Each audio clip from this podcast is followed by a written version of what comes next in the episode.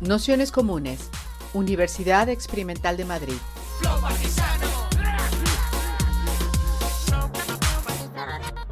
Toda la información en nuestro canal de Telegram Nociones Comunes o en nuestra web traficantes.net barra formación. Pues nada, daros la bienvenida a todas, a todos, a todos a esta quinta sesión del curso Abolir la familia frente al patriarcado, el Estado y el capital. Eh, para, mm, bueno, antes de empezar la sesión, eh, como bueno, algunas acordaréis que la última sesión, la que era sobre la herencia y la familia, no la pudimos hacer. Seguimos, bueno, porque en realidad em, la persona que la daba siguió avanzando en la sesión y nosotras estábamos desconectadas. Entonces, por, tendríamos que repetirla pero todavía no hemos encontrado el hueco con, con, estas fechas navideñas y demás. Así que en cuanto consigamos que nos proponga otra fecha, incluso si fuera por la mañana, yo creo que lo grabaríamos y ya os lo pasaríamos. Entonces, bueno, en cuanto tengamos una fecha o consigamos grabar la sesión, pues, pues os avisamos. Así que nada, disculpar mucho porque bueno, fue un incidente y no se dio cuenta que, que le estábamos avisando. Y sin más, ahora sí, daros, eh, bueno, esperamos que también hayáis sobrevivido razonablemente a estas fechas y a la familia.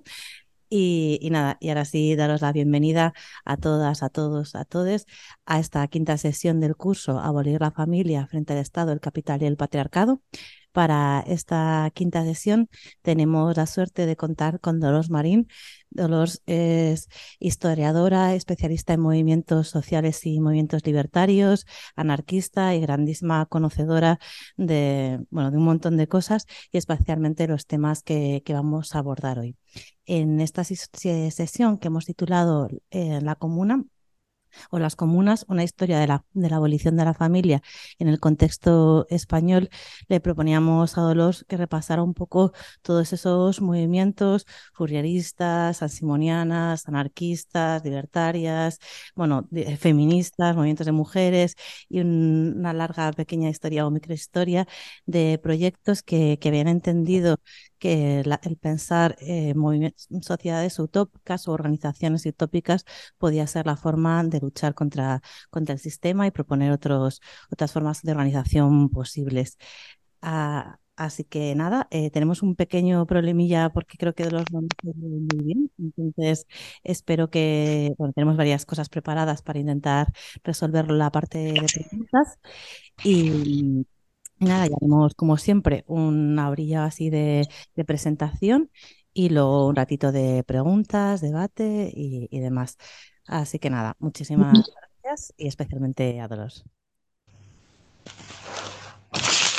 Hola, buenos días. ¿Me oís todas bien? Vale, perfecto.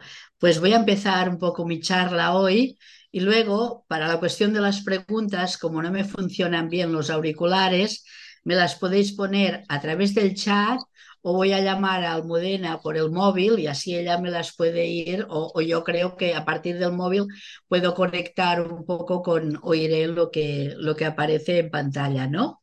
Un poco eh, yo me planteé para empezar a hablar hoy de este final de la familia, ver cuáles eran las utopías posibles que se habían planteado a lo largo de la humanidad para ver si había otras maneras de vida en común, como decía Emil Armand en 1934, sin Estado ni autoridad.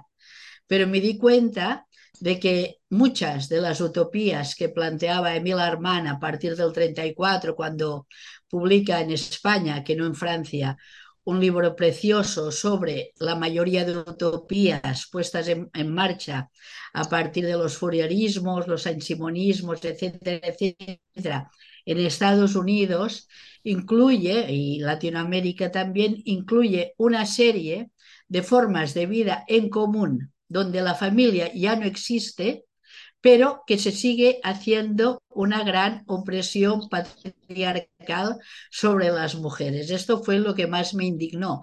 De hecho, no me di cuenta hasta muchos años después. Incluso el mismo Kropotkin, cuando habla con admiración de algunas comunas que él puede observar en Estados Unidos, no se da cuenta de que él habla con admiración de algunas, uh, algunas comunas eh, religiosas que económicamente deben funcionar muy bien, pero donde los hombres tienen varias mujeres. Entonces pienso, ostras, o sea, ¿dónde está la libertad de las mujeres?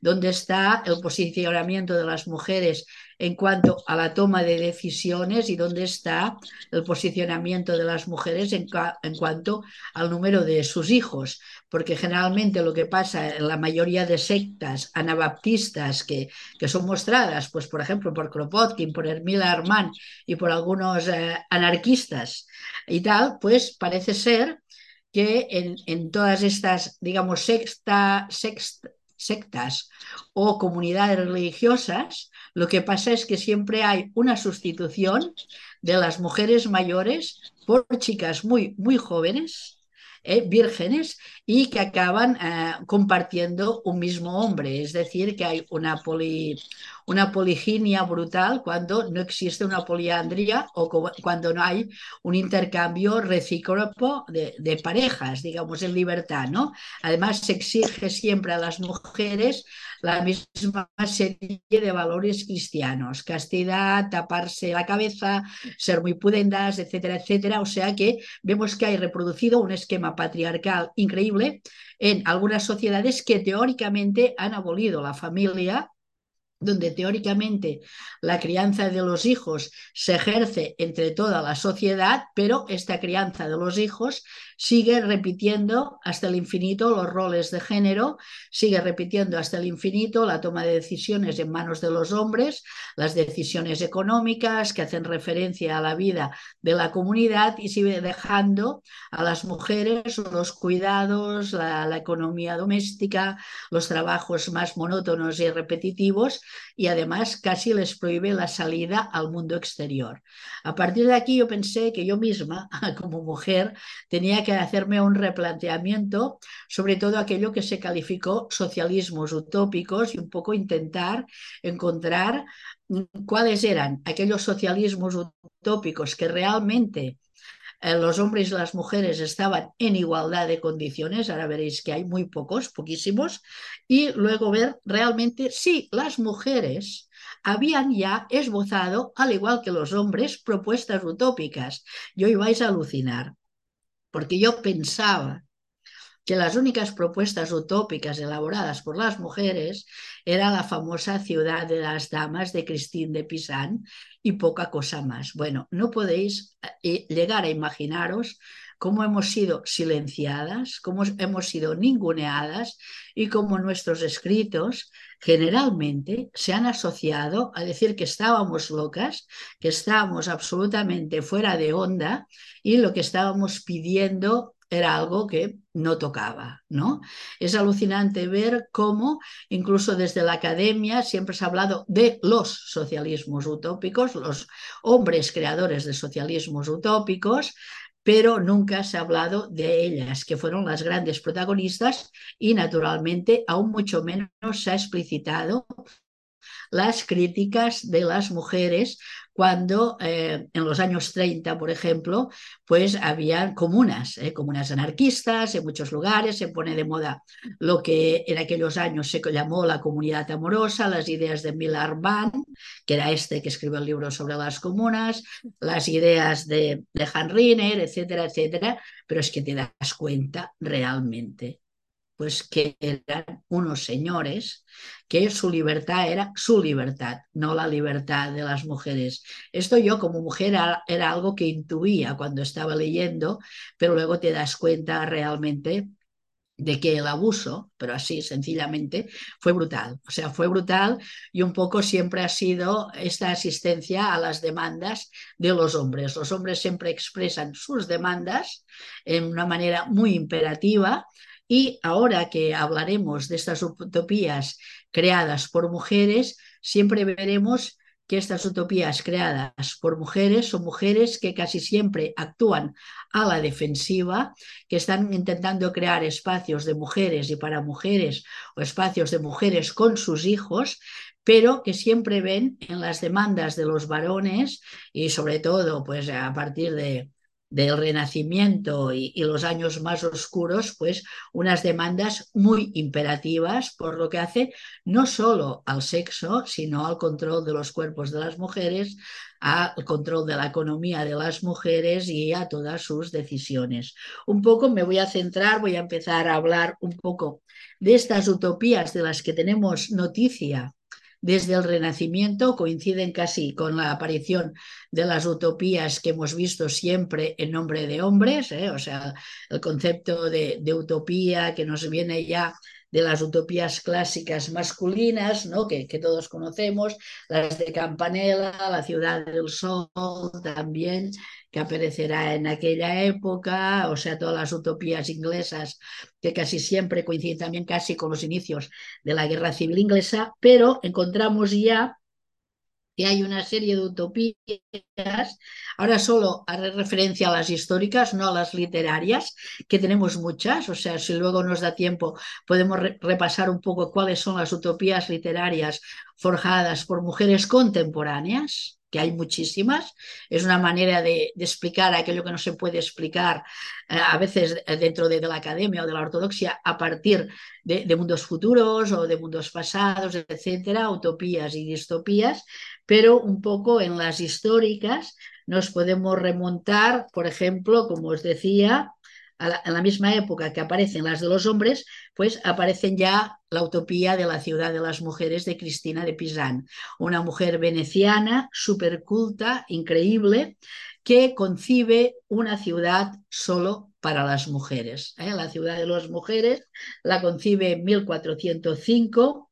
Es una mujer que es botánica, ¿eh? que es una mujer que escribe muchísimo, que domina tres o cuatro idiomas en su época, es una mujer, la mayoría de estas primeras utopías elaboradas por mujeres son mujeres de la clase alta o clase media alta, porque son las únicas realmente en aquella época que tienen acceso a la escritura. Las mujeres campesinas no, no, no están, o sea, no están alfabetizadas en absoluto.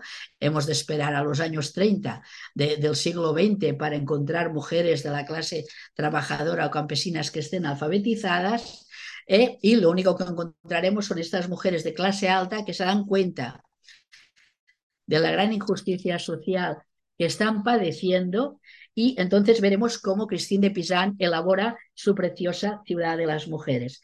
Ella explica, sobre todo, eh, su narración aparece a partir de que en varios libros ve cómo se insulta a las mujeres, sobre todo en la cuestión que se llama la cuestión de la rosa, donde las mujeres son insultadas y ella un poco como defensa de las mujeres empieza a escribir y a argumentar. ¿eh? Y sobre todo se, defiende de este dominio masculino. ¿Eh? Nos fijamos porque esta mujer, escritora, poeta, traductora, filósofa, era hija de un médico y también era astrólogo y alquimista, su padre. Esta mujer va a Francia, a la corte de Carlos V, es invitada por el rey, se forma en los altos círculos y se casará a los 15 años, imaginaros, ¿eh? pero tiene la desgracia de que poco después, a cabo de 10 años, se queda viuda con 25 años, pero tiene tres hijos, tiene que cuidar de su madre y de una sobrina. Y además, los hombres de la familia, es algo súper clásico en la mayoría de las mujeres, le quieren quitar su herencia. Esto le pasará también años después a Flora Tristán. Los hombres de la familia quieren disponer de las herencias de las mujeres.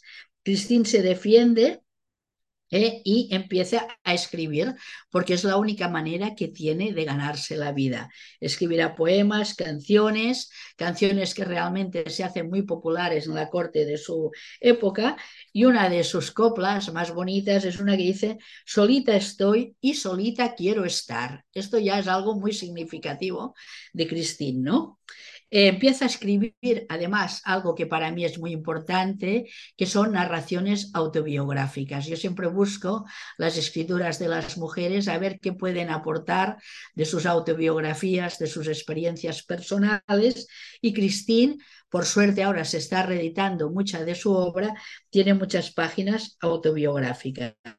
En 1399 ella escribe sobre las mujeres y sus derechos, sería uno de los primeros manifiestos feministas de la historia, y propone a las mujeres que se constituyan en lo que entonces se entiende como un convento, un lugar donde las mujeres viven juntas.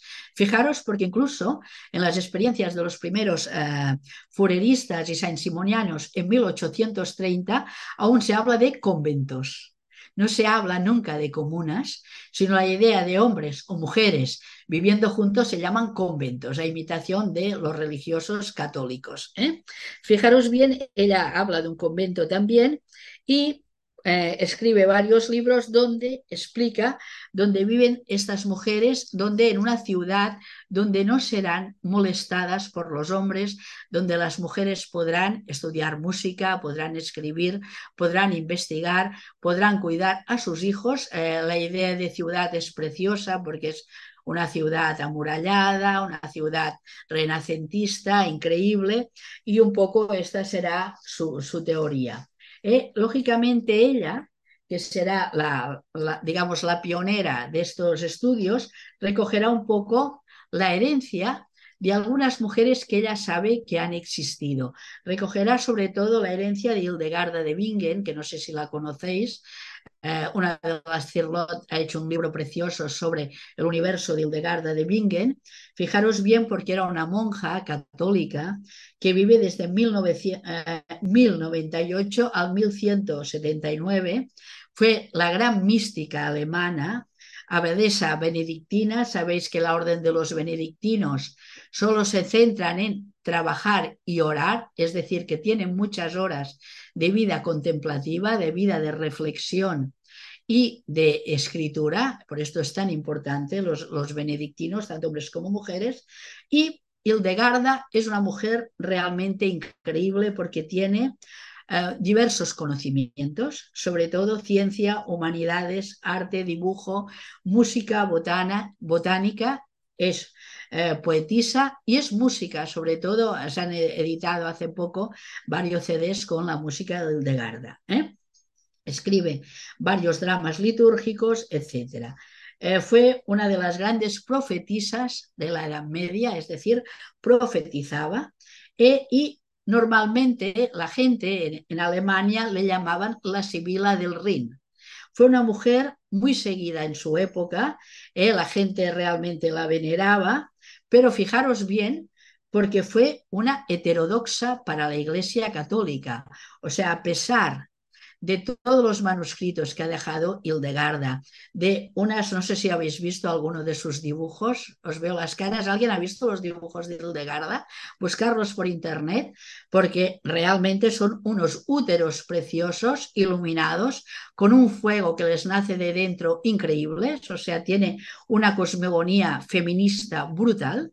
Eh, dibuja mujeres donde realmente el conocimiento y los rayos del conocimiento les salen por los ojos y, y, digamos están iluminadas, bueno, pues esta mujer no será canonizada y casi a la fuerza por la Iglesia Católica hasta el año 2012.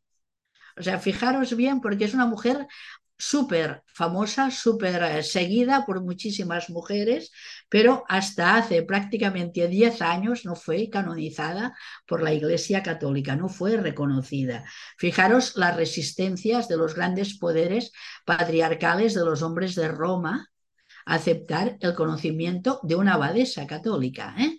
Fijaros bien, ella es súper venerada por todos los anglicanos, es patrona también de los esperantistas, fijaros bien, porque ella inventó una nueva lengua.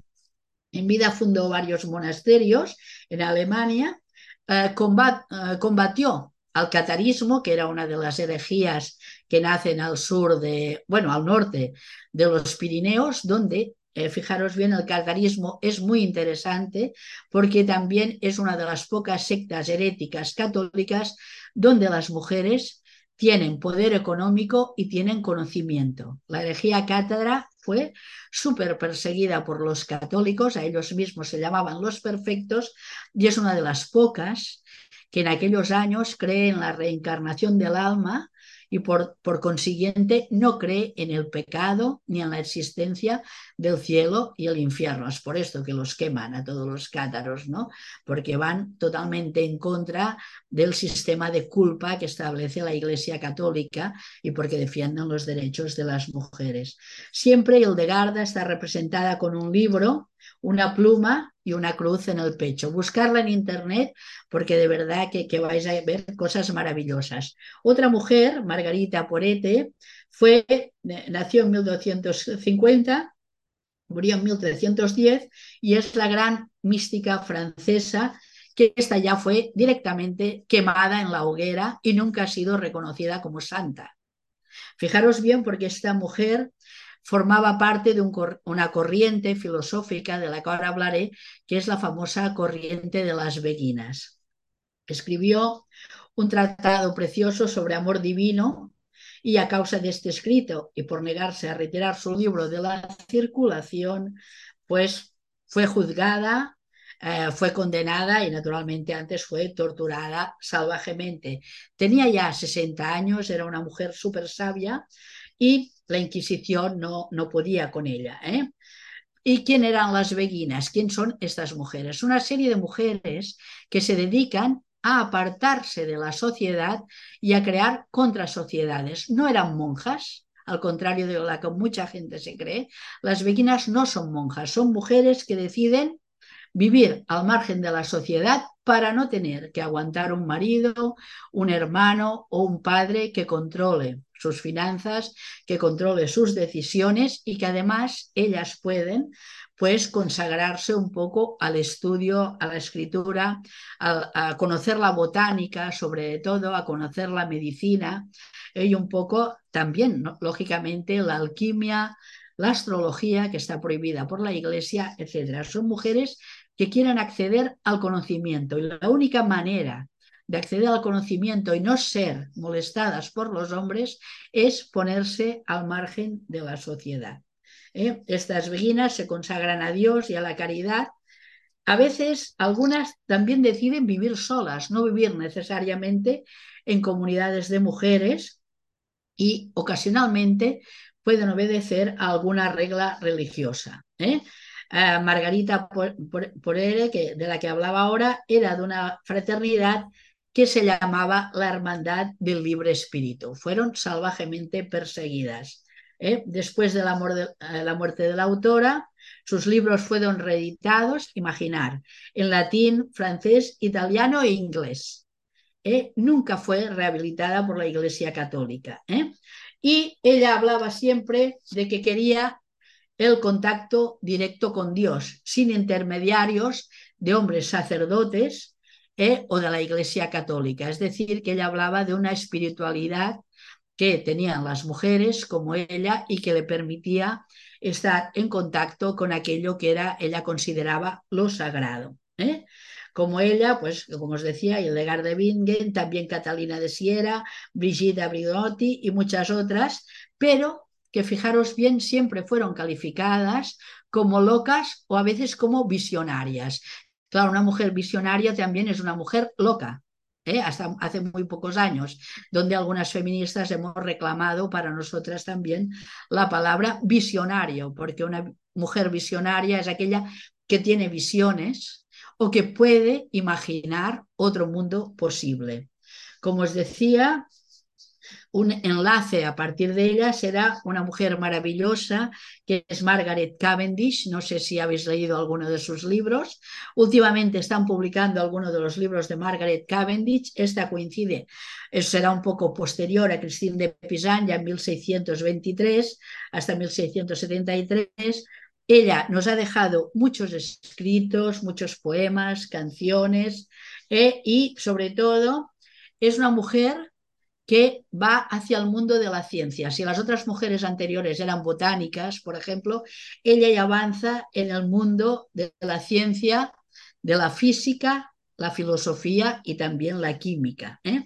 Ella vivirá los terribles años de la Revolución Inglesa y ya tuvo la valentía, además, de firmar con su nombre real. ¿eh? O sea, Margaret Cavendish, porque en aquellos años muchas mujeres firmaban textos con nombre de hombre para poder verlos publicados. ¿eh?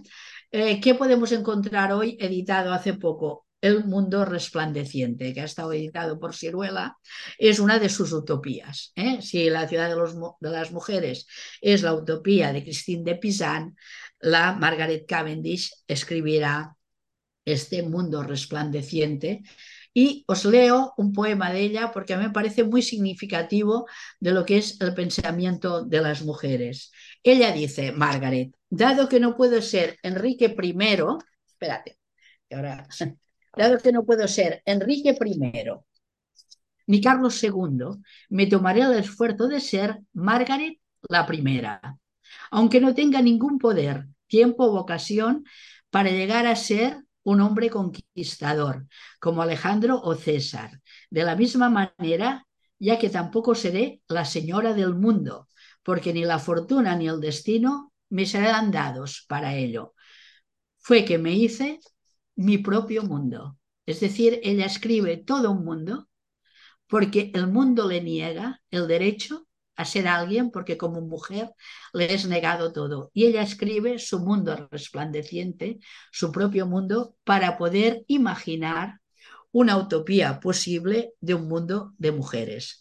Margaret era duquesa de Newcastle, eh, como os digo, era una mujer rica. Ella puede introducirse en la física gracias a su marido y a su hermano, durante muchísimos años dio dinero a las sociedades de hombres inglesas para que la aceptaran como uno más en sus talleres de física, pero siempre, como era una mujer, a pesar de que los mantenía, pues no la dejaban entrar. Parece ser que muy al final de su vida eh, la permitieron entrar a ver alguno de los debates en estas sociedades de hombres tan herméticas para las mujeres. ¿eh? Fijaros bien, porque su hermano fue fundador de la Royal Society de Londres, pero a ella no la dejaban entrar. ¿eh? Fijaros bien, no entraré más en, toda su biografía, es larguísima, pero es muy interesante porque es una mujer continuamente rechazada por la sociedad masculina. ¿eh? Fijaros bien porque en su mundo resplandeciente, sobre todo la primera parte es autobiográfica y se avanza muchísimos años a las futuras novelas de ciencia ficción de Julio Verne, de H.G. Wells, etcétera, etcétera. Ella en el mundo resplandeciente imagina un viaje a un mundo subterráneo de la Tierra eh, que se puede hacer desde el Polo Norte ¿eh? donde los animales hablan, que esta es una fábula muy de la Edad Media, el lenguaje de los animales, ¿eh? y donde ella tiene un gran gusto, sobre todo, y esto es importante en una mujer, por los descubrimientos y por la cartografía científica. Fijaros bien porque son ciencias que nunca se dejaba acceso a las mujeres, sobre todo todo lo que es eh, los números, matemáticas, cartografía, etcétera, etcétera. Eh, esto me lo saltaré un poco porque si no, no podría seguir. ¿eh? Y pasaríamos ya a Mary Assel, que es una casi contemporánea de ella, que es también una mujer ilustrada de clase media alta que discutía con todos sus contemporáneos también sobre las capacidades de las mujeres. Nos dejó una serie de escritos y relatos que por suerte, y por eso os lo cito, pues se acaban de publicar. Tenemos una serie de escritos feministas de Mary Assel de esta época, de 1660 a 1700 prácticamente, que están publicados en Madrid, en Maya Ediciones, y podéis ver un poco qué es lo que están pidiendo todas estas mujeres. Ella también propone lo mismo que sus compañeras en sus escritos, la fundación de una academia o una escuela para que las mujeres se pudieran formar y tuvieran al mismo tiempo un ambiente de tranquilidad. Es constante en todas ellas, porque siempre son molestadas eh, por los hombres. Un ambiente tranquilo, al resguardo o apartadas de los hombres, porque los hombres las controlaban, las guiaban, tomaban sus decisiones económicas y políticas por ellas mismas. ¿Qué defiende? Pues como la mayoría de sus compañeros, ¿eh? el celibato femenino, fijaros bien, y por primera vez digo esta palabra hoy. Ellas defienden siempre el celibato como manera de preservar su identidad y su cuerpo. ¿Eh? porque saben que en el orden patriarcal a la que se, se enamoran, se casan, pierden parte ¿eh? de su, del control de su cuerpo ¿eh? y de todo lo que pueden hacer. Entonces, un poco es, es, esto, esto veo, es lo que coinciden todas estas utopías feministas de esta época. Fijaros bien porque esto continuará hasta el siglo XIX y el siglo XX, poca broma. ¿eh? Y tenemos algunas utopías más contemporáneas. Os recomiendo una preciosa que se acaba de publicar, que es Matriarcadia, de Charlotte Perkins Gilman. Esta ya es casi contemporánea porque ella nace en 1860 y muere en el 35. A ella la conoceréis porque es la autora del Papel Amarillo. ¿eh? Es un clásico feminista. También escribió eh, un clásico feminista que es sobre los salarios de las mujeres, que es el salario no contabilizado del trabajo en el hogar.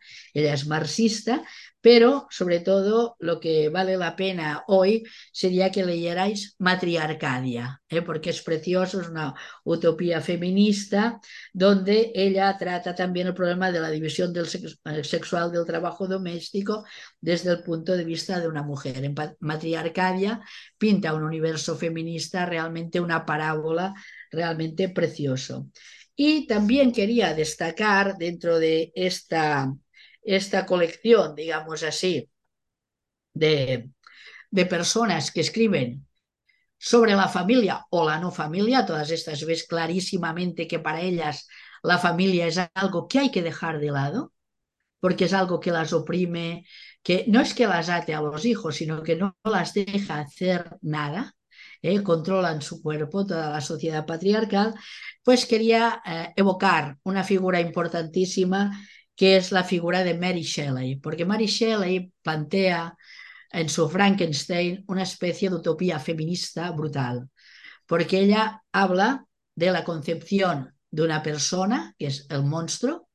Eh, Frankenstein no es el nombre del monstruo, es el nombre del doctor que lo ha creado, pero es la creación de una criatura fuera de un útero de una mujer y es la creación de una, de una criatura a partir de cadáveres descompuestos a quien por primera vez el rayo, que es la electricidad, le da vida. Es decir, ella se plantea que quizá a través de la ciencia y de la técnica pueda haber una nueva generación de humanos eh, que no nazcan del útero materno.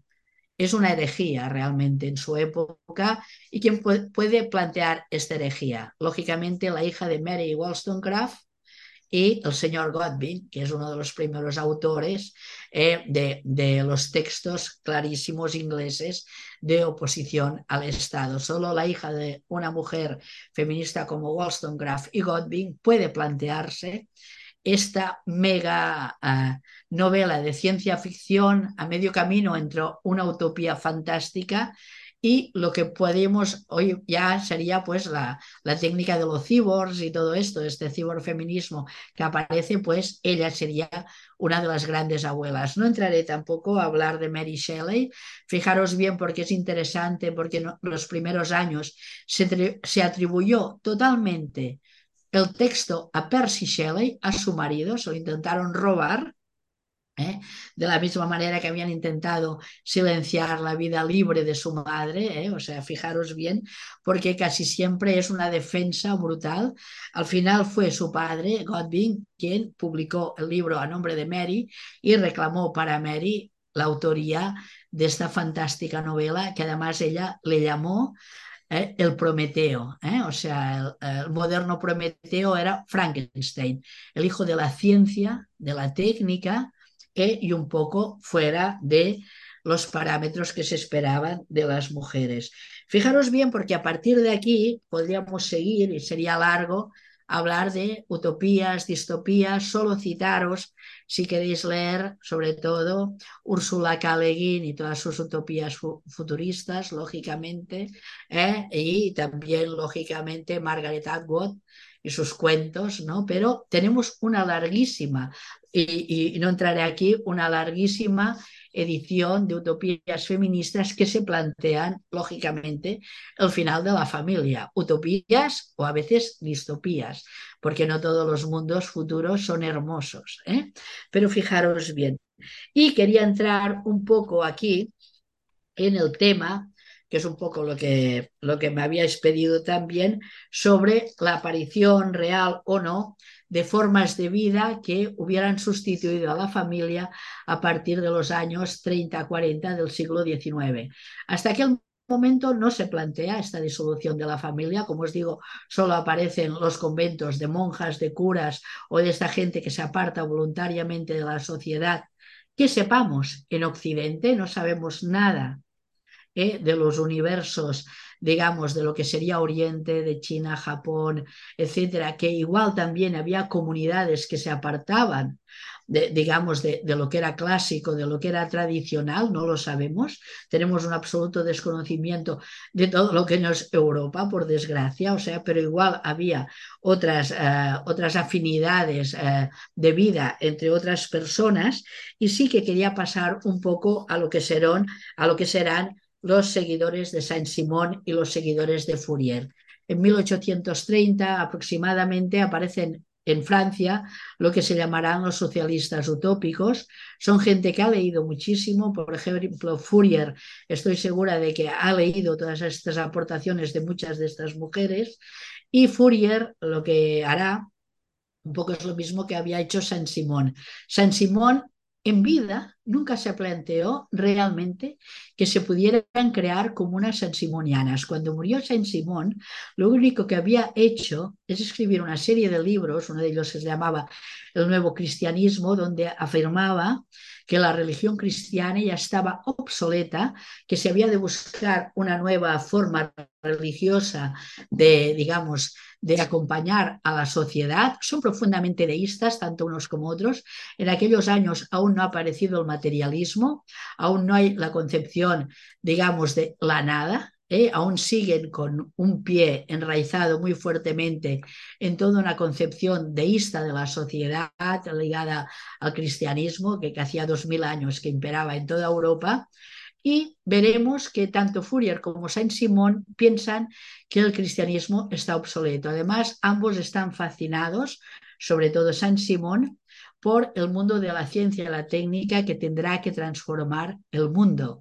Entonces, Saint-Simon tendrá una serie de discípulos, entre ellos le llamo los, banqueros divertidos, los hermanos eh, Olinda Rodríguez y su hermano, que son banqueros, son gente que especula en bolsa en aquellos años, tendrán una serie de seguidores que son gente de la escuela politécnica, son gente de burguesa, ¿eh? o sea, francesa, que siguen sobre todo a Saint-Simon y son rápidamente seducidos por esta nueva idea de que la técnica permitirá a los hombres y a las mujeres vivir en una nueva edad de oro. Eh, sobre todo, Saint-Simon afirmará que la edad de oro no estaba en el paraíso perdido, no estaba en el paraíso de Adán y Eva o en el paraíso antiguo, sino que estará en el porvenir. Muchas veces San Simón dirá aquello de vivo en el porvenir, es decir, lo que ahora nos deparará la ciencia y la técnica son unos años de esplendor donde vamos a cambiar la manera de vivir a favor de vivir mejor. Y es entonces cuando él ya se plantea realmente crear una nueva sociedad y además eh, Saint Simón se plantea una idea súper revolucionaria, que dice, bueno, el catolicismo está perdido, esto no va a ninguna parte, y propongo que al lado del Papa de Roma, que es la gran autoridad eclesiástica, exista una papisa, una autoridad femenina. Esto es brutal, porque los católicos se ponen como una moto, ¿no? Pero él propone que exista una papisa, una mujer, y además dice que esta papisa ha de venir de Oriente, que hasta ahora ha habido una hegemonía de lo que sería Europa, y entonces él propone que se tenga que ir a buscar un contrapoder femenino, que esto es importantísimo, que pueda complementar el poder de, lo que sería el Papa de Roma, el cristianismo, etcétera, pero que aporte los valores que aportan las mujeres. A partir de aquí, Saint Simón empieza a tener muchos seguidores. Él prácticamente en vida solo encontrará a Olindo Rodríguez y algunos más que realmente lo van a visitar a su casa, que le prometen que van a editar toda su obra, etcétera, etcétera, pero en vida casi no ve realizado nada de lo que él propone. eh, pero sí que tiene una legión de seguidores que pronto abrirán en, Roma, en, en París en, una de las colinas de Melimontán lo que se llamará un convento y donde comenzarán a vivir hombres y mujeres en comunidad con la gestión, por ejemplo, de la cocina que se paga entre todos, tienen cocineros y cocineras, tienen gente que les limpia las casas, o sea, sus habitaciones, hacen grandes banquetes para que la gente eh, vea las ventajas de este nuevo cristianismo que dice él y empiezan eh, a vivir en comunidad hombres y mujeres. Lógicamente escandalizan a la sociedad de su época, los detienen varias veces por escándalo público, por inmodalidad, etcétera, etcétera, y empieza así el devenir de los saint-simonianos. Es interesantísimo, en España casi no hay nada publicado, yo todo esto lo he encontrado en obras francesas, quien habla de él es Aran Alexandrián en Los Libertadores del Amor, donde pone algunos capítulos sobre furieristas y saint-simonianos, pero además fijaros porque va ligado a la idea del amor, o sea, cuando se habla de vivir en comunidad o de acabar con la familia tradicional, aparece la idea del amor, de del poliamor que se llama ahora, del cambio de parejas, etcétera, etcétera. ¿Qué pasa con los sansimonianos? Que después de varios embates, sobre todo la justicia en contra de ellos, y, y no entraré aquí porque es larguísimo, hay un debate, pero en un momento determinado se aparta a las mujeres, como siempre, de la toma de decisiones. Son los hombres los que vuelven a decidir son los hombres quienes deciden qué van a hacer, dónde van a abrir eh, nuevos conventos que llaman ellos, dónde van a abrir eh, nuevos asentamientos donde no los persiga la policía y las mujeres defraudadas abandonan a sus maridos, las que estaban casadas, o abandonan los círculos sansimonianos y se acercan a una nueva propuesta, diez años más jóvenes, que son los círculos de Charles Fourier, ¿eh? lo que se llaman los falansterios furieristas. Esperar un momento. Charles Fourier es un hombre mucho más joven que San Simón. Es un hombre que se aburre mortalmente, era viajante de comercio, se pasaba el día viajando en tren y Charles Fourier se dedica a escribir en donde él elabora una cosmogonía nueva. Os tengo que decir que Fourier es un hombre que cree en el espiritismo, o sea, en aquellos años el espiritismo a partir de las experiencias de Mesmer se ha implementado sobre todo en las sociedades de toda Europa, cree en la hipnosis, también cree los, los ansimonianos, ¿eh? una cosa divertida es que cuando los sansimonianos son llevados a juicio en París, eh, pues eh, Le Père Enfantin, que es el gran símbolo sexual de los sansimonianos, un hombre muy guapo, todas las mujeres están enamoradas de él, era el Mike Jagger de la época, pues eh, Enfantin intenta hipnotizar al jurado. Eh, para que fallen a su favor, ¿no? Pero bueno, o sea, son, son cosas de estas también para provocar Enfantin. Pide ser defendido por una abogada cuando en aquellos años las mujeres no tienen acceso a las carreras de leyes para evidenciar así la desigualdad de las mujeres, ¿no? O sea, realmente son muy, muy combativos, muy, muy combativos. Pero cuando Enfantin dice que quien han de tomar las decisiones son los hombres, en un momento de crisis del movimiento, ellas abandonan el movimiento y se pasan a las comunas de Charles Fourier. Fourier también en vida no ve, solo ve una comuna en vida que está en Francia, solo es invitado a ir a una, o sea, donde estará también un español, estará Abreu allí. Y eh, como os digo, eh, Fourier escribe muchísimo, escribe sobre todo lo que se llamará la teoría de los cuatro movimientos y sobre todo escribe de una manera donde él no pueda ser represaliado. Es el único en aquella época que se atreve a escribir de homosexualidad masculina y femenina en forma de parábola, como hablando de los cuerpos celestes, de los cuerpos que procrean con los mismos compañeros de género. O sea, intenta hablar en parábolas porque sabe que si no lo van a detener, e igual, pues se lo van a cargar, ¿no? Entonces él escribe en forma de parábolas, pero a veces sus propios seguidores están tan escandalizados que esconden algunos de sus textos. Pero de todas maneras, él es el gran defensor de las mujeres. Charles Fourier empieza a tener muchísimas mujeres seguidoras porque es lo único que escribe en contra de la venta de las mujeres por sus padres o, por sus tíos, porque una mujer es el intercambio de una dote cuando la casan. Está escribiendo a favor de la culturización de las mujeres, está escribiendo a favor del empoderamiento de las mujeres y cuando describe sus falansterios, y esto es lo más importante, escribe que son palacios ¿eh? acristalados para que pueda penetrar el sol, donde la parte de delante son jardines, la parte de atrás son huertos autogestionados por los habitantes del falansterio, y él prevé que en los falansterios podrán haber familias, pero podrán haber personas que decidan vivir solas en celibato o podrán haber personas que se decidan a ir cambiando de pareja constantemente. Y que esto es una cosa buena, porque en la sociedad hay todo este tipo de género. Él quiere recoger en cada uno de sus falansterios una pequeña muestra de la sociedad que aparece fuera en estas células. Él creo que se propone que en cada falansterio hay unos 1.800 habitantes, porque dice que así cada uno y cada una podrá cumplir sexualmente con todos sus deseos. Él se propone además que en los falansterios cada noche haya fiestas, cada noche haya bailes, y además se propone algo que es revolucionario, que es el trabajo rotatorio. El trabajo rotatorio en el falansterio significa que nadie tiene por qué hacer siempre un trabajo esclavista, condenable, pesado, sino que los trabajos tienen que ir rotando por las personas y por las horas del día eh, piensa que los niños son pequeños proveedores del falansterio, propone, por ejemplo, pues que se dediquen a recoger basura si quieren o, que contribuyan a aquello que tienen los adultos. Y además propone sustituir la guerra, por ejemplo, por batallas de pastelitos. Dice que ya que hay una pulsión en las personas que es capaz de, de, provocar la ira, pues dice, pues vamos a hacer batallas de pastelitos.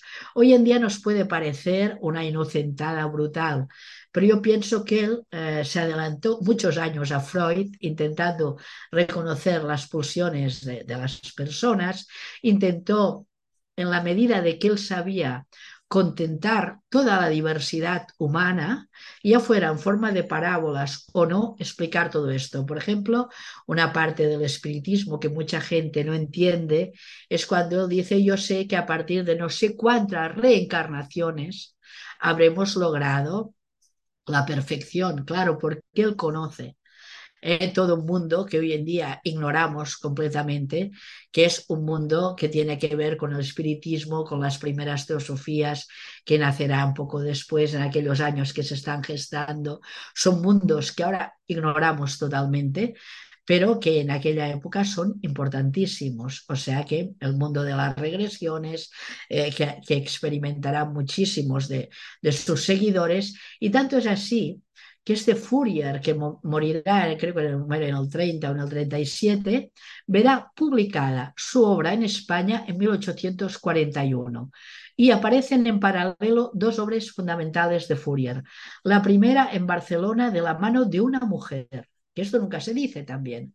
Zoe de Gomón es Zoe de y tres puntos, porque era una mujer masona. Zoe de G y tres puntos eh, en triángulo equilátero, publica explanación del sistema societario de Fourier en Barcelona.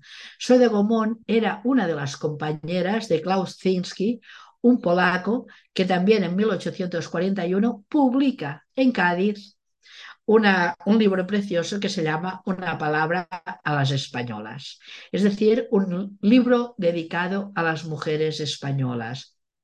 Fijaros bien, porque estos dos enclaves fundamentales del furierismo en España tendrán una consecuencia larguísima. Fijaros que pronto se publican, casi en vida del autor, estos textos en España y fijaros cómo en 1841 ya hay una propuesta de falansterio en Tempul, en Cádiz. ¿eh? O sea que hay una propuesta de crear una comuna ya en Cádiz por Manuel Sagrario de Beloy, que es el que lo firma. Esto está, si lo queréis ver, es precioso porque está en el archivo de Cádiz. Os he guardado unas imágenes que luego intentaré enviároslas, porque hay la petición de, de poder implementar esta comuna. Claro, no dicen que van a vivir en comuna, dicen esto será un mejoramiento socialista para la sociedad eh, prevén tener una serie de árboles frutales, donde lo plantean es en la zona de Jerez de la Frontera, donde hay muchos manantiales. Quieren plantear el dibujo famoso que aparece en el falansterio de Fourier, que todos tenéis en mente, es el que se publica en Barcelona en el 41, está en la hemeroteca municipal, ¿no? Y es precioso, porque fijaros bien que tanto Zinsky como Joe de Gaumont se conocen de París habían sido pareja, Zoe tiene varias parejas, o sea, está practicando esta poligamia amorosa de Fourier, eh, se acabará casando pues con Gomón, que es un pintor, eh, Gatti de Gomón, pero también es pareja de Sinsky, que en aquellos años es un polaco que ha huido de Polonia, que se ha establecido en París y que ha abrazado el sistema de Fourier. Eh, Zoe y uno de, los, bueno, uno de los ingleses también que, que en estas comunas, ponen toda su fortuna personal al servicio de la Fundación de Colonias Furieristas y algunas tendrán una experiencia muy larga. ¿eh? Digamos que están practicando comunidad de parejas, están practicando eh, el trabajar la tierra, tanto si la, el proyecto, digamos, de San Simón es un proyecto industrializador que no se ve muy bien cómo funciona, el proyecto de Fourier sí que es un proyecto con huertos, es un proyecto semiagrario, es una vuelta a la naturaleza porque a Fourier le horroriza el mundo industrial le horroriza totalmente la banca, le horroriza la especulación y le horrorizan las ciudades. La propuesta de Fourier es una vuelta al campo, ¿eh? un campo domesticado, naturalmente, ¿eh? labrado, con huertos, etcétera, etcétera, pero tanto Sinsky como Zoe se implican en estas ideas de Fourier. Y como os digo, el proyecto de Tampul acabará mal, o sea, acabará muy mal porque no les dan los permisos necesarios. Parece ser que los agricultores de Jerez se niegan porque empiezan a llegar en aquellos años ya las primeras noticias de lo que están haciendo los sansimonianos y los furieristas en Francia y lógicamente les acompaña el escándalo. Lógicamente son denunciados por todos los moralistas católicos de la época y dicen, esto no puede ser, que es esta promiscuidad sexual que está acompañando a estas gentes, que es esto de cuidar los hijos en común, que es esto de socializar los trabajos de la mujer, como son las cocinas, los trabajos domésticos, que es esto de dejar vida, o sea, dar vida intelectual a las mujeres. Algunas sansimonianas que se del sensimonismo publicarán en Francia eh, los primeros periódicos feministas tan importantes como La Fronde y algunos más, y algunas, lógicamente, de las furieristas también emprenderán, lógicamente, proyectos personales muy ligados al empoderamiento de las mujeres. Tanto es así que en España ligado a este grupo de Cádiz, en una segunda generación ya, tendremos un grupo importantísimo, lo podéis buscar en internet porque hay información, que son las mujeres de los pensiles. En Cádiz aparecen una serie de periódicos ligados al furierismo gaditano, a estos intentos de creación de, nuevos, de nuevas sociedades que de la mano de dos costureras, ¿eh? María Josefa Zapata, Margarita Pérez de Celis y algunas más, pues empiezan a crear revistas de mujeres y para mujeres. Revistas muy modernas. Dentro de ellas veréis que hay una serie no solo de poemas dedicados a Fourier, sino poemas dedicados a lo que es el avance de la humanidad, desde el señor que inventó la gimnasia sueca a la medicina homeopática, porque ellas comparten local con un fotógrafo, pero el hermano del fotógrafo es uno, eh, José Bartorello, es uno de los primeros eh, médicos homeópatas de España, o sea, son gente que realmente está buscando alternativas a la vida cotidiana. Eh, la, mayoría, la mayoría de ellos y ellas también serán magnetistas, y no es que estuvieran locos, sencillamente el magnetismo en aquellos años era usado por muchísimos médicos, entre ellos Bartorello, para intentar adormecer a sus pacientes y que no sintieran dolor. Magnetismo es usado en aquella época por dentistas, por médicos, por todos aquellos que quieren trabajar sobre el cuerpo humano y que no disponen realmente eh, de algún eh, elemento indoloro. O sea que realmente son personas que aunque años después la Iglesia Católica los haya hecho pasar por chiflados realmente o por, locos, son gente que en aquellos años están realmente trabajando a favor del porvenir, como diría el mismo Saint Simón. Si buscáis en Internet las diferentes eh, ediciones de las revistas de los pensiles, veréis que cada vez que ellas publicaban algo, la Iglesia las denunciaba y les prohibía la revista.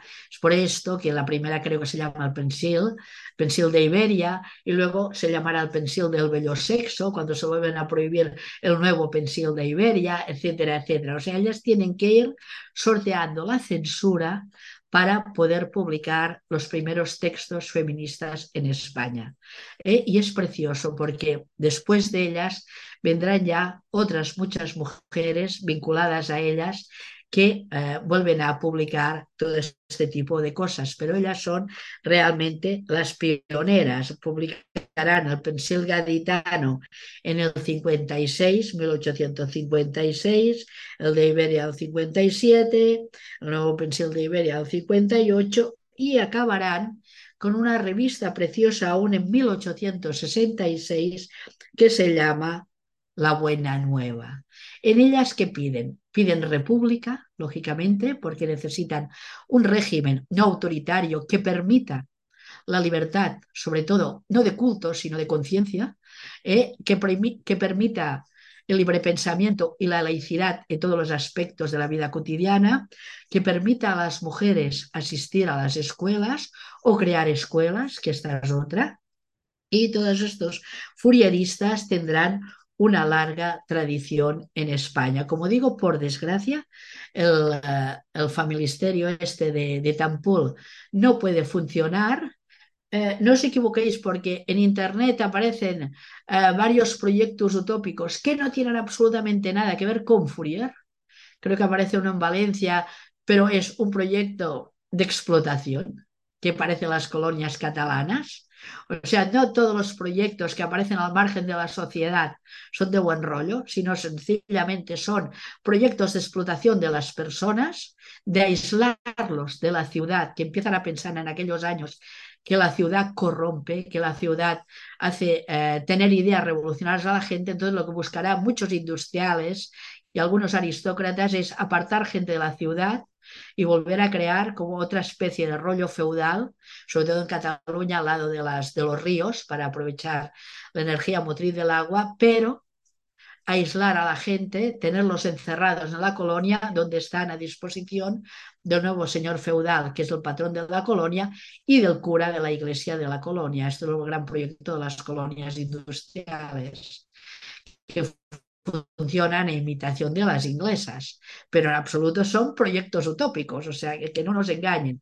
¿eh? O sea, en cambio sí que en Francia hay un proyecto precioso que es un proyecto sansimoniano y furierista que se llama el Familisterio de Guise, donde hay un señor que es Godwin, que crea una serie de estufas que aún existen, y Godwin crea el Familisterio de Guise, donde aún hoy viven los nietos de los antiguos cooperativistas.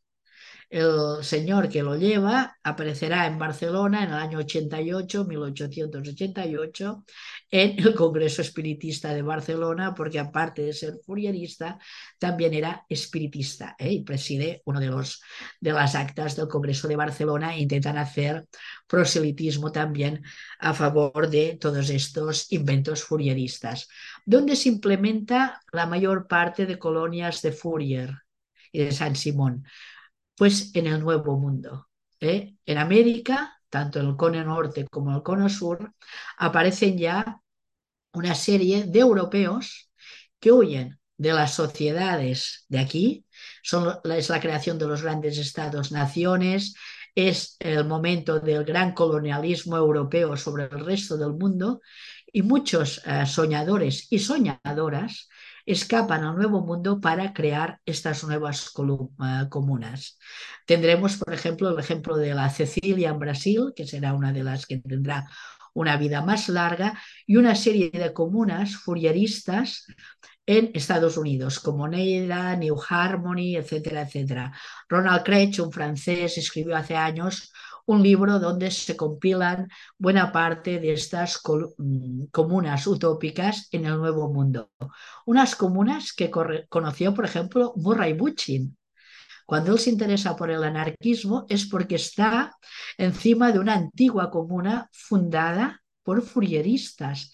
Y si empezamos a mirar la literatura americana, encontramos muchos cuentos y muchas narraciones de autores del siglo XIX y XX que hacen referencia a todas estas comunas. El mismo señor que hizo aquella La letra escarlata, Nathaniel Houghton, tiene algunas narraciones sobre comunas porque él había vivido en estas comunas. O sea que realmente en los ah, pioneros más libertarios de los Estados Unidos, que precisamente escapan de Europa, se establecen allí para no ser perseguido. Pero en absoluto los hemos de confundir con aquellos que escapan de Europa para poder eh, trabajar allí en, eh, digamos, en comunas autoritarias o en explotación de mujeres, etcétera, etcétera. O sea, no todos los proyectos comunales que se establecen en el Nuevo Mundo son proyectos que no atenten contra la libertad de las mujeres. Esto tenemos que ir con mucho cuidado, ni podemos meterlos a todos en el mismo saco. Un poco esto sería la parte de los que van. Hay una parte importante de catalanes que se dirigen a Texas porque siguen las ideas de, de Cabet. Cabet imagina una, un sistema nuevo eh, en una serie de habitantes que viven en una isla que se llama Icaria y de Barcelona en 1880 marcharán un médico, el doctor Rubira, y una serie de hombres y mujeres de Barcelona que quieren vivir una experiencia comunal basada en Cabet, que es un gran amigo de Monturiol y de los socialistas utópicos catalanes, y se establecen en Texas. Los pobres lo van a pasar fatal porque les engañan, les venden un terreno realmente donde no hay agua, lo pasarán fatal, acabarán muriendo la mayoría de ellos allí de cólera y será un gran fracaso. Xavier Benguerel, un autor catalán, recogió toda esta historia en un libro precioso que se llama Icaria, Icaria, que lo podéis encontrar en muchas partes porque se, vendió muchísimo en aquella época y ahora lo podéis encontrar prácticamente en librerías de Lance y veréis un poco la historia de los icarianos catalanes. Es por esto que en Cataluña aún tenemos la avenida Icaria en Barcelona, porque allí vivían los icarianos. Fijaros bien, porque la imprenta del socialismo utópico abarcó algo que vosotros no lo podéis pensar, que es la ciudad lineal de Madrid, por ejemplo. Arturo Soria sabía, conocía el socialismo utópico, sabía y conocía l'Eixample de Sardá en Barcelona, que está basado en los proyectos utópicos de Carlos Fourier y sobre todo en un ministro de ultramar que era Víctor Balaguer, que era seguidor de Fourier. Eh, si vamos al Museo Víctor Balaguer, encontraremos narraciones de aquella época donde se ve que Víctor Balaguer era también un seguidor de Fourier. ¿Por qué? Porque en aquellos años esto era el progreso, el crear ciudades armónicas, ciudades donde entrara el sol, donde se separaba mucho el lugar de vida y el lugar de ocio, ciudades donde todos estos utopistas, como Arturo Soria, que además era teósofo, no, no sé si lo sabéis, se planteaban espacios para hacer teatro, espacios con jardines, o sea, ciudades realmente para que la gente viviera. Arturo Soria tiene un texto precioso que dice, ¿cómo queréis que un árbol viva aquí? En este lugar tan inhóspito. Y si un árbol no puede vivir aquí, ¿cómo queráis que vivan personas y niños? Fijaros bien la concepción del urbanismo. Ahora se caerían los pobres si vieran cómo han degenerado nuestras ciudades. Pero esto, este urbanismo de, de estos urbanistas higienistas de finales del 19 está calcado de lo que serían los proyectos utópicos de Saint-Simon, de Fourier y de Cabet. ¿eh? Fijaros bien porque es importante. Y casi se me estoy comiendo ya el tiempo, pero destacar que si en 1930 revistas en España como Estudios de Valencia plantean a hombres y mujeres volver a crear colectividades agrarias, es porque ha habido realmente la idea de estas experiencias antiguas. No lo sabemos porque es casi imposible de encontrar y de detectar, pero si miramos la correspondencia de estudios o de generación consciente y todas estas revistas naturistas, nudistas de los años 30 en España, encontramos llamadas a gente para formar colectividades. Y formar colectividades quiere decir formar comunas. Hay gente que pide amistad en la revista y dice que tiene un terreno y quiere crear lugares con compañeros afines. Eso quiere decir que están montando comunas. Yo entrevisté a muchísima gente de esta época y tuve la suerte que me dijeran que era verdad, que montaban comunas, pero que tenían que estar totalmente al margen del sistema porque les pasa lo mismo que les está pasando hoy a la gente que hacen este tipo de experimentos que a veces el Estado les quita a los niños porque están por escolarizar o porque los acusan de lo que sea, porque no están realmente censados dentro de lo que sería lo que se espera de las sociedades. Cualquier alternativa a la familia siempre es vista como peligrosa y como uh, desintegradora de la sociedad y del status quo. Solo son normativas aquellas uh, familias que acepta el capitalismo o que promueve el capitalismo, pero todas aquellas que deciden establecerse al margen como alternativa real y como alternativa de construcción de una nueva sociedad son sistemáticamente perseguidas o tachadas como locas por parte del sistema. Eh, eh, solo eh, argumentar un poco que todas estas comunas de los años 30 yo espero que algún día podamos investigar sobre ellas. Es por esto que Miller Mann encuentra un caldo de cultivo idóneo en 1934 para publicar en la editorial Horto de Valencia este librito tan bonito que se llama Formas de vida en común sin Estado ni autoridad, donde plantea todas estas experiencias utópicas, señalar que, que plantea una serie de experiencias preciosas, creativas y nuevas a medio camino entre la ciudad y el campo y que toda esta herencia la recogeremos en los años 60 a partir de los movimientos contraculturales en España. Se recoge en Estados Unidos, lógicamente, en la época de las comunas. Por desgracia, solo nos ha llegado la parte negativa de las comunas, que si Waco, que si Manson, etc. Pero hay co comunas que viven y duran muchísimo tiempo pero precisamente si funcionan es por el silencio de aquellos que forman parte de ellas.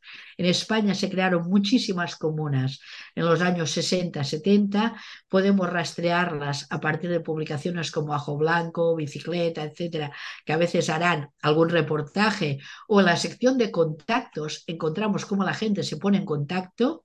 Aún hoy en día existen comunas en los Pirineos, o sea, de gente que tiene un total secretismo para con su forma de vida, porque es la única manera de preservar aquello que han construido y que les ha costado tanto construir y creo que esto sí que es interesante. Yo lo dejaría aquí porque he hecho una, una cosa muy larga desde estas utopías feministas sobre las que vale la pena que sigamos todas y todos investigando y recuperando ¿eh? esta manera de, preservar las identidades, los cuerpos, los hijos, etcétera, etcétera, y sobre todo también ver cómo eh, hemos de valorar toda esta experiencia de las mujeres que nos han dejado tanto pero que no aparecen ni en nuestros libros de texto, ni en las editoriales, ni en ninguna parte. Bueno, aquí en Nociones Comunes sí, por suerte, que, que dais voz a, toda esta disidencia hermosa, ¿no?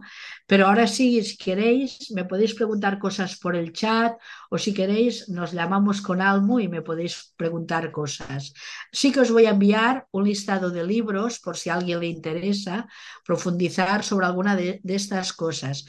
Aquí alguien en, en el uh, chat me dice Hildegarda de Hildegarda de Bingen. ¿eh? Ahora, luego te lo apunto. Ah, sí, mira, aquí sale Hildegarda de Bingen. Es preciosa. Buscar las ilustraciones en internet. No hace muchos años, creo que eran Mujeres y Compañía, publicaron una agenda de las mujeres solo con imágenes de Hildegarda. Era precioso, o sea, era una, una cosa fantástica, ¿no? Y otro día podemos hacer utopías pintadas por mujeres, que también hay cosas muy preciosas. He hecho hace poco un curso en Barcelona sobre mujeres que pintan utopías, sobre todo a partir del surrealismo o de los movimientos pictóricos de los, bueno, de los años 19 y 20, o sea, el siglo XX, ¿no? No sé si queréis preguntar por el chat. Pues muchísimas gracias. Si queréis, os hacemos Espera. por el Espera, chat. espera. O si queréis que. Espera. Sí. Sí. Me pongo el altavoz y así te oigo. Vale, eh, me estás.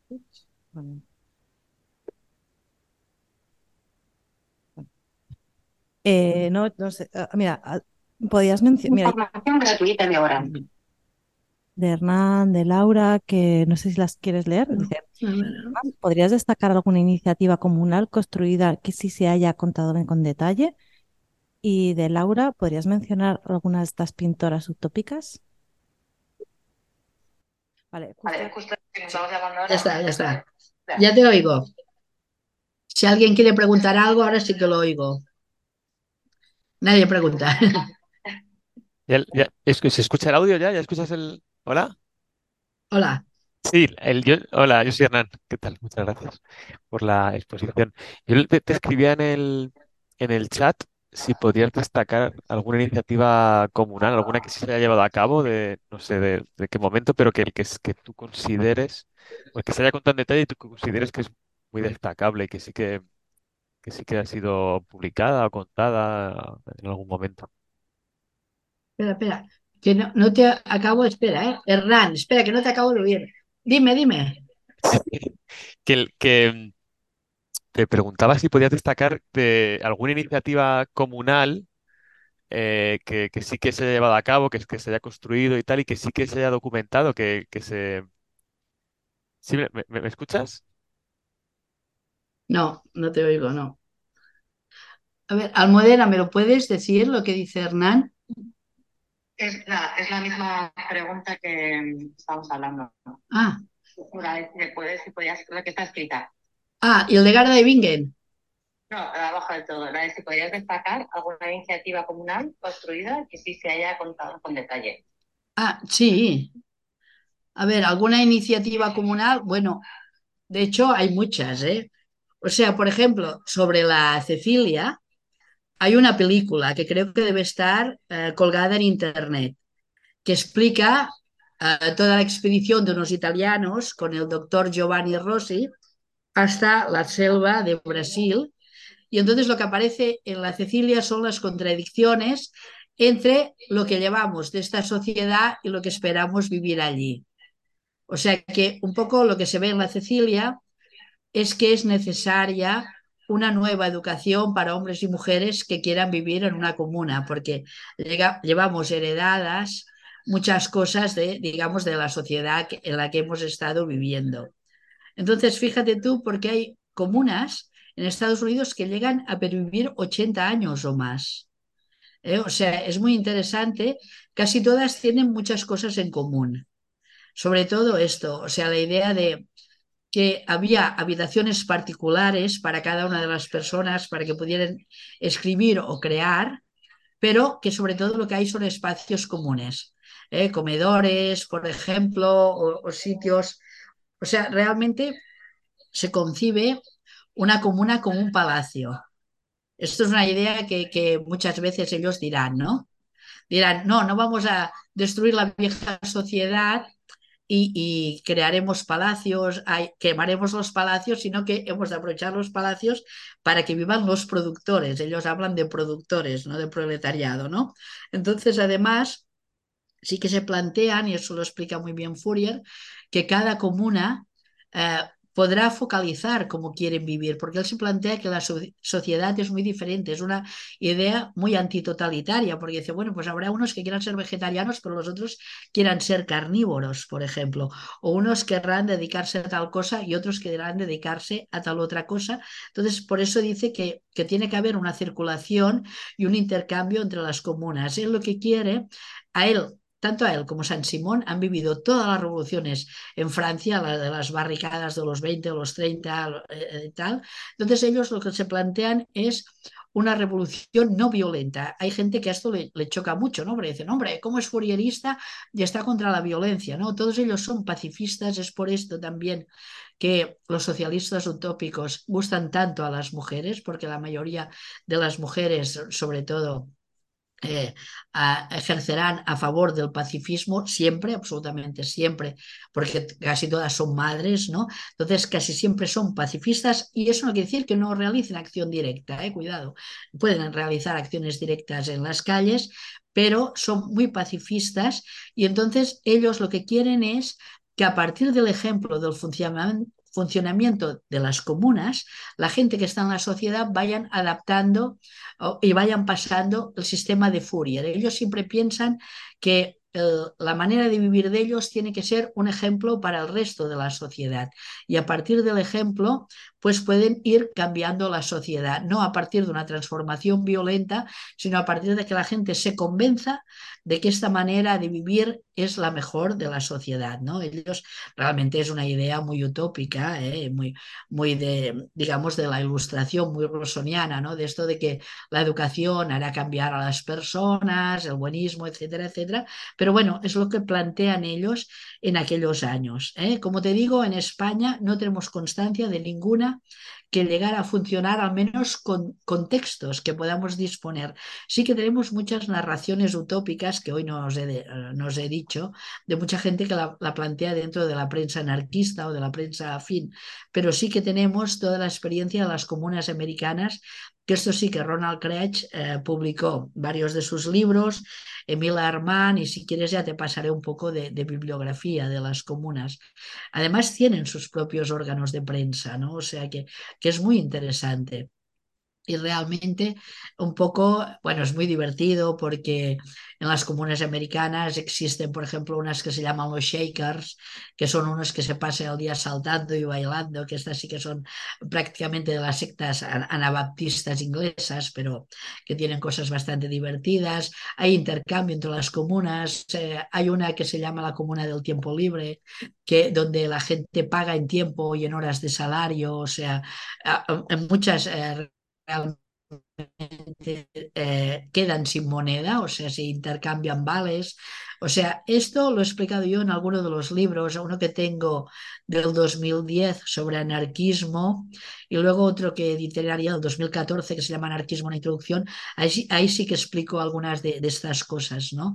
O sea, de cómo funciona el Times Story, que es la, la, la tienda del tiempo, por ejemplo, en estas comunas americanas, de los primeros americanos, o sea, hacia 1830 o así, Benjamin Tucker y todos estos, o sea, que son los que acogen más todo este primer furierismo casi contemporáneo de Fourier. Es que es un mundo largo y complejo. Es, o sea, es muy rico, es muy divertido, ¿no? Pero porque ves que realmente tienen muchísimas iniciativas y todas muy, muy diferentes, ¿no? No sé si, si te he contestado, Hernán. Gracias. No sé si alguien más. o me lo ponéis en el chat.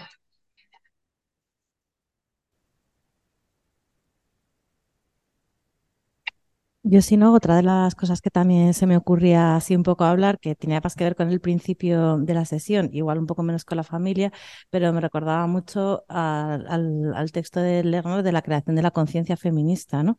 Y toda la importancia que tuvieron todo este tipo de experiencias a la hora de construir esa propia conciencia, ¿no? O sea, la importancia de todos estos espacios para acumular también estos saberes y con ello poner, ¿no? Como poner en práctica, o sea, como que gran parte del, movimiento feminista no podría haber existido sin, sin estos espacios eh, donde se podía pensar, donde se podía generar ese grado de, emancipación y bueno, no sé cómo traerlo ahí porque a mí esa parte como espacial como que me gustó mucho y también habla un poco de esta extensión, ¿no? O sea, como que en realidad es una memoria que se tiende a olvidar, pero que luego está en muchísimos lados, ¿no? Que incluso ahora en parte de los proyectos, ¿no? Que también compartíamos con Hernán, pues de cohousing, de no sé qué, recuerdan un poco a, o son semilla de parte de, esta experiencia y cómo desvincularlos de toda esta práctica política, de todos estos sueños utópicos, de esta forma de pensar en común, también es parte de olvidar el origen de, muchas de, estas experiencias. Pero bueno, creo que ah, está hablando de las pintoras que están insistiendo. Ah, por si quieres contestar y luego seguimos Sí, no, esto que estabas diciendo tú, claro, es lo que sintetiza ya en el 19 Virginia Woolf en una habitación propia, ¿no? Este espacio de reflexión de las mujeres, pero claro, la sorpresa es que vas tirando para detrás, o sea, como más antiguo en el tiempo y encuentras la misma petición de, las mismas mujeres, ¿no? O sea, ver siempre esta necesidad de la creación desde la soledad, desde la reflexión, eh, eh, siempre la experiencia autobiográfico, eh, autobiográfica como una aportación importante porque es donde, donde tú puedes sentir aquello que sientes o aquello que, que te ha hecho daño, cómo puedes canalizar todo esto y volver a crear, ¿no? O sea, cómo puedes digerir aquello que, te ha maltratado, que te ha, te ha vejado, te ha puesto al margen de la sociedad y cómo puedes aprovechar esto para construir una nueva identidad y reclamar no solo tu, propia autoestima, digamos así, y, tu propia reconstrucción, sino la de las otras mujeres, ¿no? Porque una parte de la que no he hablado, pero que es importante, es decir, por ejemplo, que Gatti de Gaumont, que era esta mujer que traduce a Fourier, lo que hará es fundar escuelas y aún sus nietas son profesoras, o sea, que, que realmente son las genealogías de conocimiento de las mujeres, las genealogías del saber, y que es muy bonito ver cómo este saber pasará de madres a hijas, de cómo las hijas conservarán los textos de las madres, o sea, y si no son sus madres, eh, digamos, biológicas, son sus hijas, o sea, espirituales, ¿no? De, de, toda esta construcción de una genealogía femenina del saber al margen de la sociedad de los hombres y esta preservación de los cuerpos de las mujeres, ¿no? Porque hoy en día, por suerte, no pasa tanto, pero no podéis llegar a imaginar la violencia de los hombres contra las mujeres hasta los años 50 del siglo pasado, los años 60, o sea, realmente, y no podéis llegar a imaginar la presión sobre los cuerpos de las mujeres hasta la aparición de la píldora. O sea, es, brutal ver cómo la mayoría de, mujeres eh, de estas que os he hablado hoy, pues que tenían 14 o 15 hijos. O sea, esto es, significa estar siempre embarazada, pariendo, pensando, eh, sufriendo, o sea, y poco tiempo para la creación personal, para el disfrute, para pasear, para pensar, para leer, o sea, es brutal ver cómo eh, siempre has de pasar, o sea, por una serie de experiencias y ver cómo esto, ¿no? O sea, intentar eh, aportar y que las próximas mujeres que, que, vengan, la próxima generación, pues les vaya un poco mejor que a nosotras, ¿no? O sea, realmente, y también esta practicidad de las mujeres que hoy no he hablado, ¿no? Este sentido práctico de las mujeres de vamos a hacer, vamos a curar, vamos a, a improvisar, vamos a, a, crear cosas, ¿no? Entonces, eh, a mí me ha entusiasmado, os, os pasaré esta bibliografía, en esto sigo trabajando porque, claro, realmente cada cada una de ellas son entusiasmantes. Y por suerte veo que van apareciendo y claro, entonces cuando hablamos de deconstrucción de la familia, por eso me interesaba tanto eh, ver qué dicen ellas, ¿no? Y, y ver que, que, no siempre todo aquello que se plantea como deconstrucción de la familia significa que no haya violencia en contra de las mujeres. Esto es, es lo más importante, porque a veces eh, este consumo de mujeres por parte de hombres progresistas, entre comillas, o llámalo como quieras, todos estos de, de la comunidad amorosa de los años 30 tuvieron unas críticas brutales por parte de las mismas mujeres. O sea, por ejemplo, María Lacerda de Moura, que es una feminista brasileña, pues bueno, tiene unas críticas brutales en contra de Mila Armán y todos estos de la comunidad amorosa, porque realmente lo que hay, me decían, algunos y algunas entrevistadas era un consumo super bestia de mujeres muy jóvenes, claro, o sea, sus antiguas compañeras de, vida las dejaban de lado y ellos mariposeaban en el sentido furierista del término siempre con mujeres jóvenes, ¿no? O sea, que es algo que las mujeres no, no, no hacíamos. O sea, no digo que esté bien ni que esté mal, sencillamente que, que no era tan mm, normalizado hacerlo entre mujeres y sí está muy normalizado que lo hagan, aún está muy normalizado que aún lo hagan los hombres. ¿no? Me decíais lo de las ilustraciones o las pintoras eh, más contemporáneas. Bueno, eh, es precioso, o sea, porque a partir del sufrimiento de muchas mujeres, algunas han sido capaces de crear arte. Entre ellas, eh, Josefa Tolrà, que es una, una pintora y creadora y cosedora, bordadora del Maresma, que, que, murió hace unos 20 o 30 años, que a partir de la pérdida de sus hijos, pues ella entra en contacto con la teosofía y ella dice que hay alguien que le está dictando cómo coser y crea unos universos femeninos, lo acaban de exponer en el, aquí en Barcelona, en, uh, donde es el, el, MENAC, en el Museo de Arte de Barcelona, unos mantones preciosos de, de diosas, eh, que ella hacía bordadas, etcétera, etcétera, un sistema de empoderamiento brutal. Han hecho una exposición de ella y de Matt Gill, que fue una persona que sí que fue recluida en un centro psiquiátrico. Matt Gill pintaba a partir de rotuladores, bolígrafos, etcétera, unas obras preciosas también, con un protagonismo femenino brutal, y a veces a estas mujeres se las considera como art brut, ¿eh? o como eh, pintoras no canónicas, sobre todo porque son mujeres, porque no emplean el gran formato, que es lo que les conviene a los museos, no emplean eh, óleos o lienzos caros, sino que realmente crean arte con aquello que tienen tan a mano, que son bolígrafos, rotuladores, papel pequeño, recortes de periódico, o pueden coser. Esto es una discriminación total hacia las mujeres y cada vez más grupos de mujeres pedimos que esto sea considerado arte y esté dentro de los circuitos del arte. Y entonces, bueno, hace poco he hecho un curso sobre ellas dos y algunas mujeres más. Sobre todo os remito al universo de Remedios Varo que deconstruye totalmente el mundo surrealista de los surrealistas tiene, se ríe de ella misma porque es una mujer con un humor increíble, se ríe de los banqueros a los que odia, a los psicoanalistas, a sus padres, a las monjas, porque ella estado en un colegio de monjas, o sea, si entráis en cualquier pintura de Remedios Varo, pero además buscáis la explicación de sus cuadros, encontráis algo precioso, también Leonora Carrington, que hace poco ha estado mostrada en Madrid, Leonora Carrington, la gran amiga de Remedios Varo, eh, pinta muy diferente a, partir de que fue salvajemente violada por una manada de falangistas en Madrid. A partir de ahí sus cuadros son otra cosa, absolutamente diferentes. O sea, casi como el Holofernes de, de Artemista Gentileschi cuando había sido también violada, que pinta una muerte de Holofernes que se lo carga totalmente.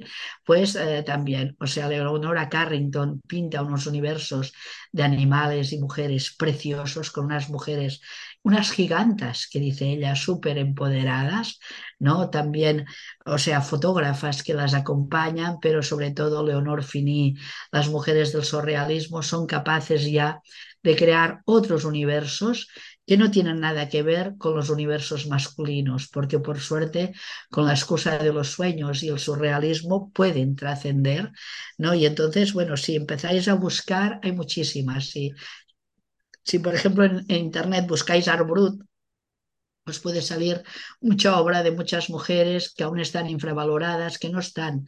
Fijaros bien que cuando se hizo la exposición de, de la Pepeta Torrá, que es una, era una señora monísima, y Magil, no se las puso tampoco en el museo en la entrada de abajo que es donde se hacen las exposiciones temporales, sino que estaban confinadas arriba de todo en un lateral. ¿Por qué? Porque está aún chirría un poco, ¿no? Mujeres que hacen estas cosas como raras, ¿no? No son cuadros que tú pondrías en el salón de tu comedor, ¿no?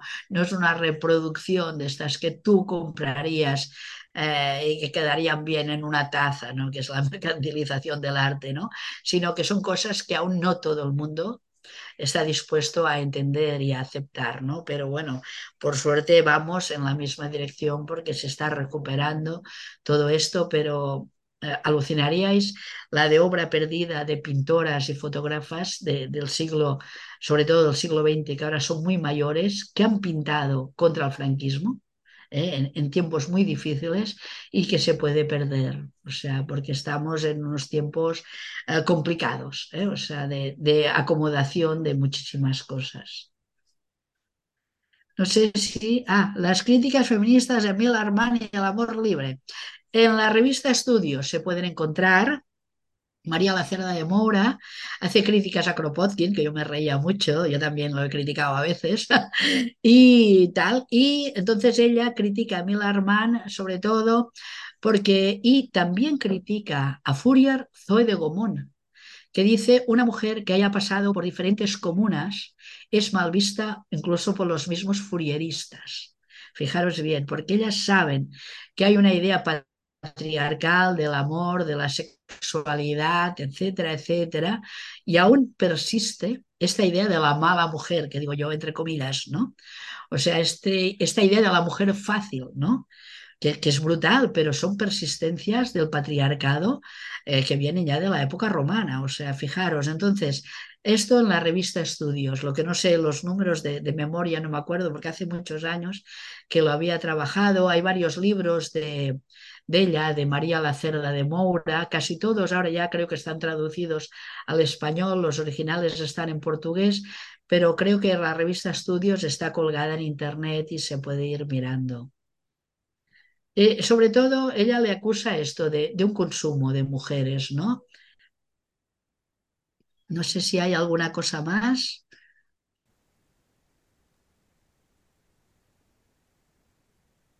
Yo otra de las cosas que veía, eh, que también, bueno, por profundizar un poquito más en esta sesión, ya que hemos empezado con esta idea de que en realidad había que trabajar cosas antes de llegar a la comunidad, ¿no? O sea, como eh, saber un poco cuál las cosas que le transmitían, el conocimiento, bueno. Pero bueno, por si podéis profundizar un poquito más en eso y, y entrarle ahí. Sí, un poco es esto que decíamos, ¿no? Que a veces, claro, llevamos la mochila de la sociedad de la que venimos, ¿no? Entonces, un poco es lo que aparece en la película La Cecilia, ¿no? Que cuando la gente va a vivir a estas comunidades utópicas, cada uno espera una cosa diferente. Algunas eh, acaban no funcionando precisamente por esto, ¿no? Porque hay alguien que quiere hacer una imprenta y los otros se niegan, esto pasa en una comuna de Francia, ¿no? Que aquel quiere hacer una imprenta, quiere hacer una publicación y los otros dicen que no, que se ha de roturar el campo y tal, o sea que a veces la gente cree que tienen una comunidad de intereses, pero luego a la hora de la verdad, estos intereses son muy diferentes entre unos y unas, ¿no? Entonces, claro, a veces eh, el trabajo es que si, si, hubiera muchísimas comunidades sí que sería facilísimo un intercambio de personas y comunidades, ¿no? Pero realmente si hay pocas, pues eh, es lo que acostumbra a pasar un poco la necesidad de construir eh, lo que sabemos para volver a crear de nuevo, claro. Eh, esto es, es, importante porque generalmente cuando leemos eh, libros sobre las comunas vemos que todas fracasan, pero claro, es lógico, también las otras sociedades eh, que no son comunales fracasan, también fracasan las, las, empresas capitalistas, las escuelas o cualquier agrupación coral o futbolística, o sea que, que todo tiene un principio y un final y siempre depende de las personas que están colaborando en hacer aquello, pero para mí lo importante es ver que ellos lo ensayaron. Es igual que nuestras colectivizaciones, que hoy no he entrado, porque las colectivizaciones españolas del campo y de la ciudad se podían plantear como una comunidad de intereses, pero en ningún momento se plantea en ninguna colectividad la sustitución de la familia tradicional. Igual sería ir avanzando mucho, de hecho solo tuvieron 36 meses de colectividades, porque fueron desde el inicio de la guerra hasta prácticamente mayo del 37, en que eh, los comunistas se dedican a desmontar las colectividades anarquistas, pero igual, si la cosa hubiera avanzado más, igual si Mujeres Libres hubiera podido tener muchísimo más protagonismo del que tuvo, porque ellas sí que tenían claras todas estas nociones antipatriarcales, se hubiera podido conseguir crear realmente comunidades fraternales donde la, realmente la, digamos, la institución familiar hubiera pasado a ser gestionada por la colectividad. O sea, yo pienso que sí, que estaban en esta dirección y supongo que hay colectividades más que, que otras, pero fijaros bien, porque es brutal que hace ochenta y pico de años después de la revolución social y nadie ha investigado las colectividades. O sea, es brutal ver cómo no hay investigaciones de raíz sobre las colectividades, los estados de cuenta, las entrevistas con la gente, que casi ya no nos queda nadie, que habían estado en las colectividades, y realmente preguntarles cuáles eran las relaciones entre los individuos, porque realmente en la Revolución Española sí que hay un cambio de roles entre hombres y mujeres, eso explicarán clarísimamente, no solo mujeres libres, sino que lo vemos en la gestión de hospitales, por ejemplo, o sea, cuando las mujeres se hacen cargo de la organización, por ejemplo, de las inclusas, donde no hay abandono de menores, ¿eh? porque realmente hay un apego entre madres que pueden dar tranquilamente eh, de mamar a sus hijos y por eso se vuelve a crear el apego y no hay abandono de menores cuando la, digamos, cuando la revolución, cuando hay realmente una gestión cooperativa, por ejemplo, de las fábricas, donde hay comedores, hay guarderías, que se instalan en muchas fábricas españolas por primera vez guarderías escolares para que las mujeres puedan trabajar, o sea, hay un cambio realmente a partir del 36 en las zonas de influencia anarquista de la España republicana. Entonces, ¿hacia dónde hubiéramos ido? Seguramente que hacia una implementación de la negación de la familia y la creación de otro tipo de agrupaciones en la gestión, no solo de hospitales, sino también de lo que antes se planteaban como instituciones cerradas, es decir, a lo que antes se llamaban manicomios, inclusas, etcétera, etcétera, porque realmente hay un, una renovación de todo esto. Incluso Federica Montseny por primera vez se plantea que haya uh, casas de asilo para aquellos hombres que vienen muy tocados mentalmente de la guerra. Es la primera vez que se plantea que un esfuerzo de guerra, eh, pues que pueda haber eh, que, no sea alegre. O sea, estamos en plena revolución, pero eh, lo que produce la guerra son mutilaciones, dolor, muerte, etc. Y Federica se plantea por primera vez que tiene que haber casas de convalecencia para aquellos hombres y mujeres que vienen muy tocadísimos de la guerra.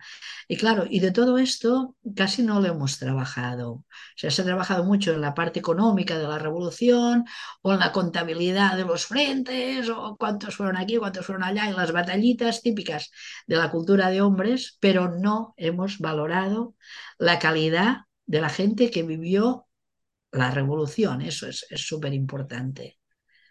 No sé si lo leo más aún, pero son, son reflexiones mías. ¿eh?